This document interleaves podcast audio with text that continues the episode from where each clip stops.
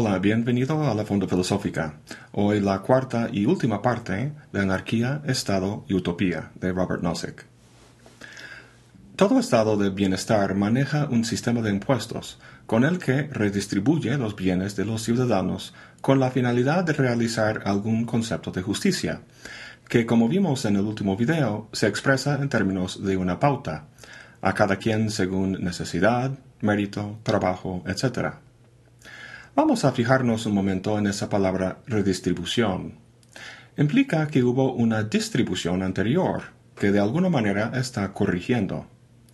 Como sabemos, para Nozick esa redistribución es injusta. Es inmoral sacrificar a uno por el bien de otro. Entonces, lo que le interesa es esa distribución original. ¿Cómo se llevó a cabo? No a través de una pauta, sino por las voluntades de individuos, utilizando un mecanismo de adquisición y transferencia de propiedad. Vamos a ver. Si te acuerdas, en el primer video di el ejemplo de un hombre rico que recibe una herencia millonaria.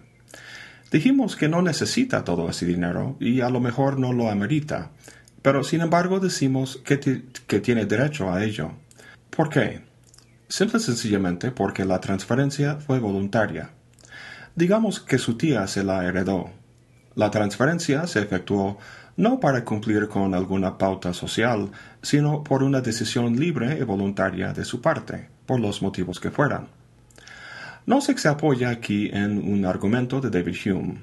Dice Hume, si todos empiezan con una cantidad igual de bienes, luego, por los diferentes grados de destreza, dedicación e industria, la actividad de los hombres romperán esa igualdad.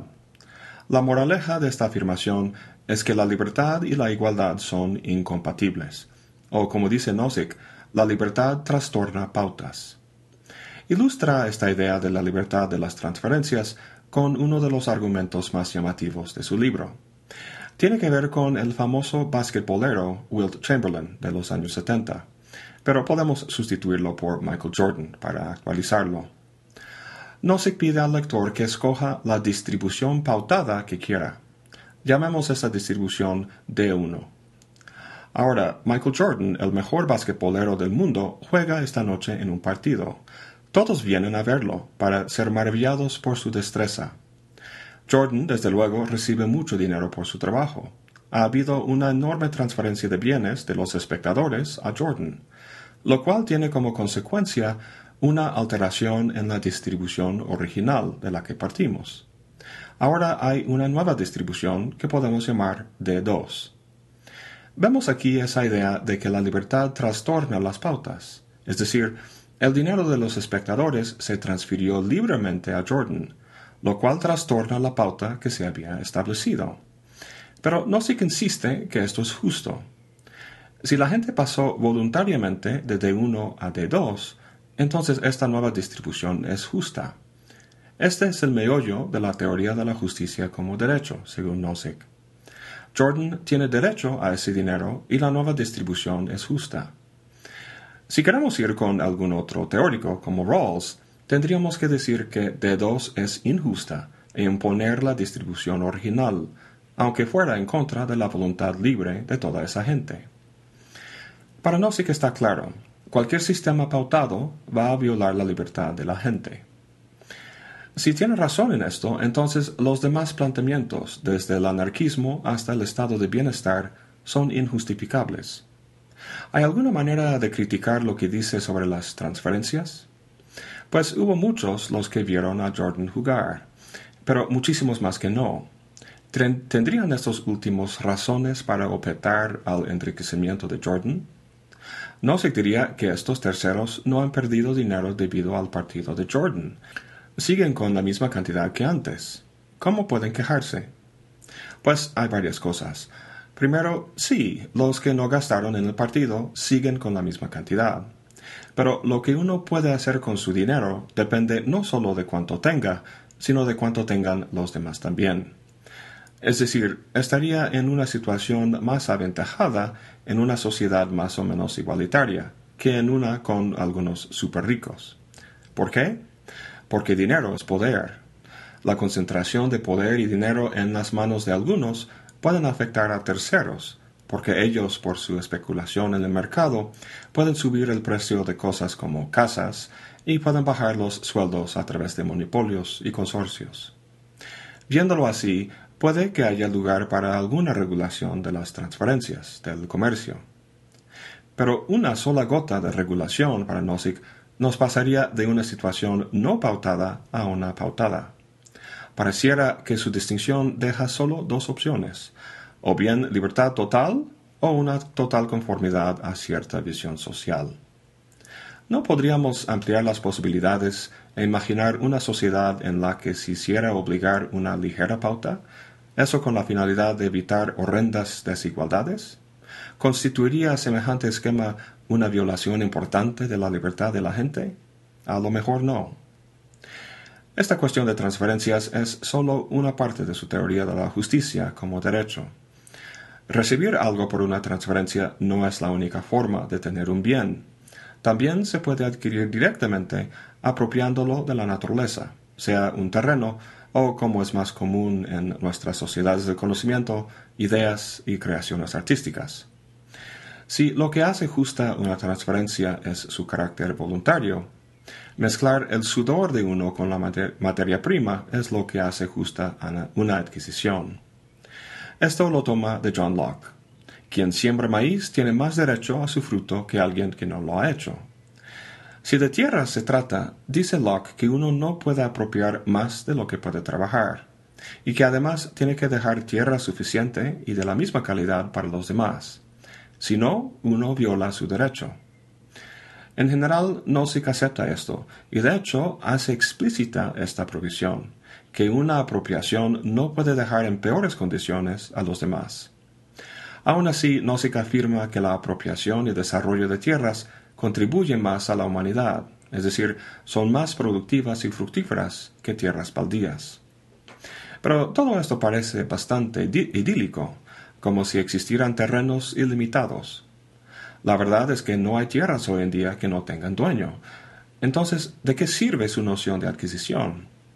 ¿Qué decir de los millones de hambrientos que no tienen la oportunidad de cultivar un terreno? Parece que bajo el esquema de Nozick tendrían que depender de caridad, o como dijo famosamente Marie Antoinette, que coman pastel. ¿Cómo es posible que una teoría de justicia tenga esta consecuencia? Pues Nozick no es tan fría como la reina. Hay que hacer la pregunta, ¿por qué esta gente muere de hambre? Si es porque no tienen acceso a tierras, porque todas ya están apropiadas, pero pudieron haber sobrevivido si no hubiera habido esa apropiación, entonces se trata de una violación de la, de la provisión que tomó Nozick Locke, y resulta que sí pueden reclamar una compensación. Pero si ellos mismos son culpables de su situación por su propia obra y decisiones que tomaron, entonces no hay nada que decir. Llegamos así al tercer y último elemento de su teoría de la justicia, la rectificación. Violaciones que han resultado en injusticia tienen que ser rectificadas. El problema es que ha habido bastante violación en la historia humana. La conquista española, el genocidio de los indios norteamericanos, la esclavitud de los negros en los Estados Unidos, la carnicería que hizo Leopoldo II en el Congo. Vaya, la lista es larguísima. Esto es lo que dice Nozick al respecto. Aunque sería demasiado introducir el socialismo como castigo para nuestros pecados, las injusticias del pasado pueden ser tan grandes como para ser necesario a corto plazo un Estado más extenso para rectificarlas un estado más extenso. Esta es la única concesión que hace Nozick a Rawls. Y aunque es muy importante, resulta difícil ver cómo realmente esas, injusticias pueden rectificarse. Una compensación monetaria puede aliviar durante un tiempo las condiciones de vida de los afectados, pero no cambiará las realidades estructurales que son producto de esa historia y que siguen ejerciendo un poder ilegítimo. Pienso en la historia de esclavitud y discriminación contra los negros en los Estados Unidos.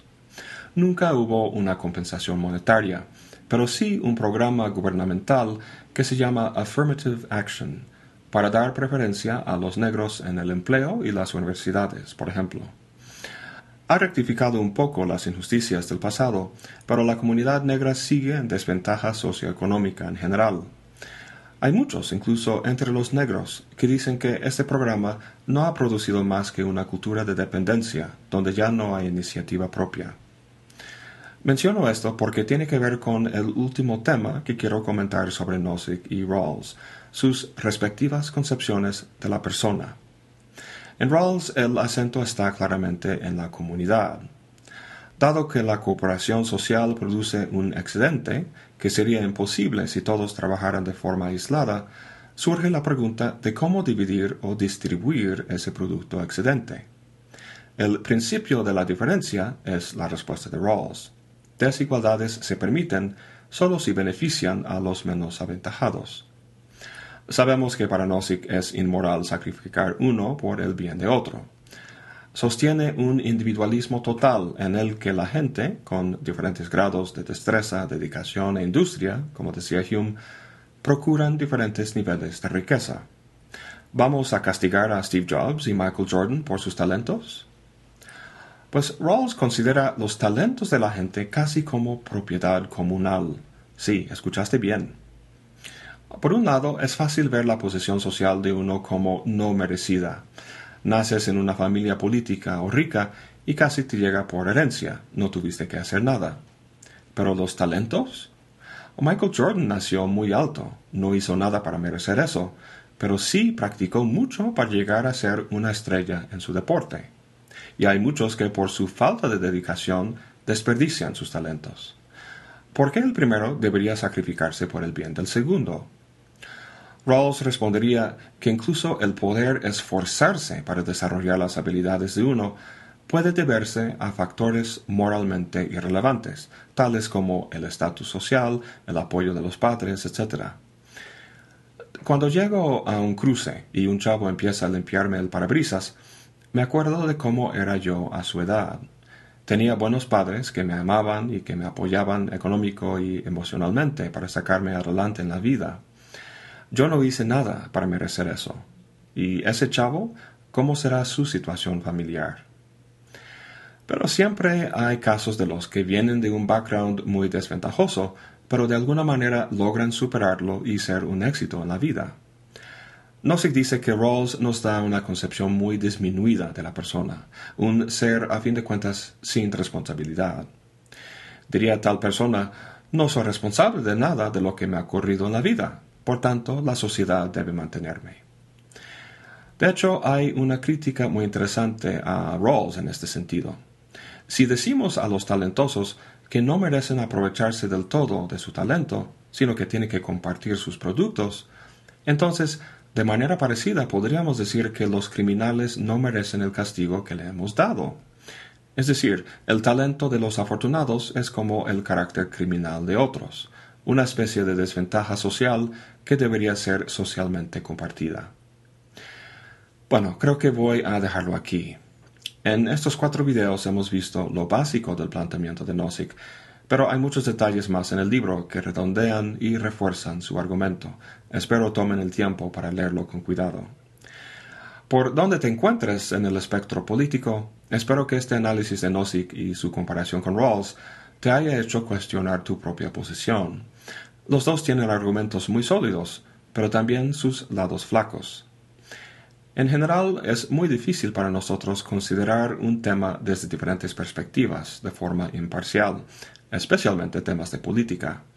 Los gustos, valores y prejuicios de uno inciden de forma inconsciente en su deliberación, de modo que le ciegan a formas alternativas de entender la realidad. Todo nos resulta obvio, blanco y negro. Espero que estos videos sobre Rawls y Nozick les hayan hecho percibir al menos unos tonos de gris. Bueno, eso es todo para hoy. Gracias por acompañarme. Hasta la próxima y buen provecho.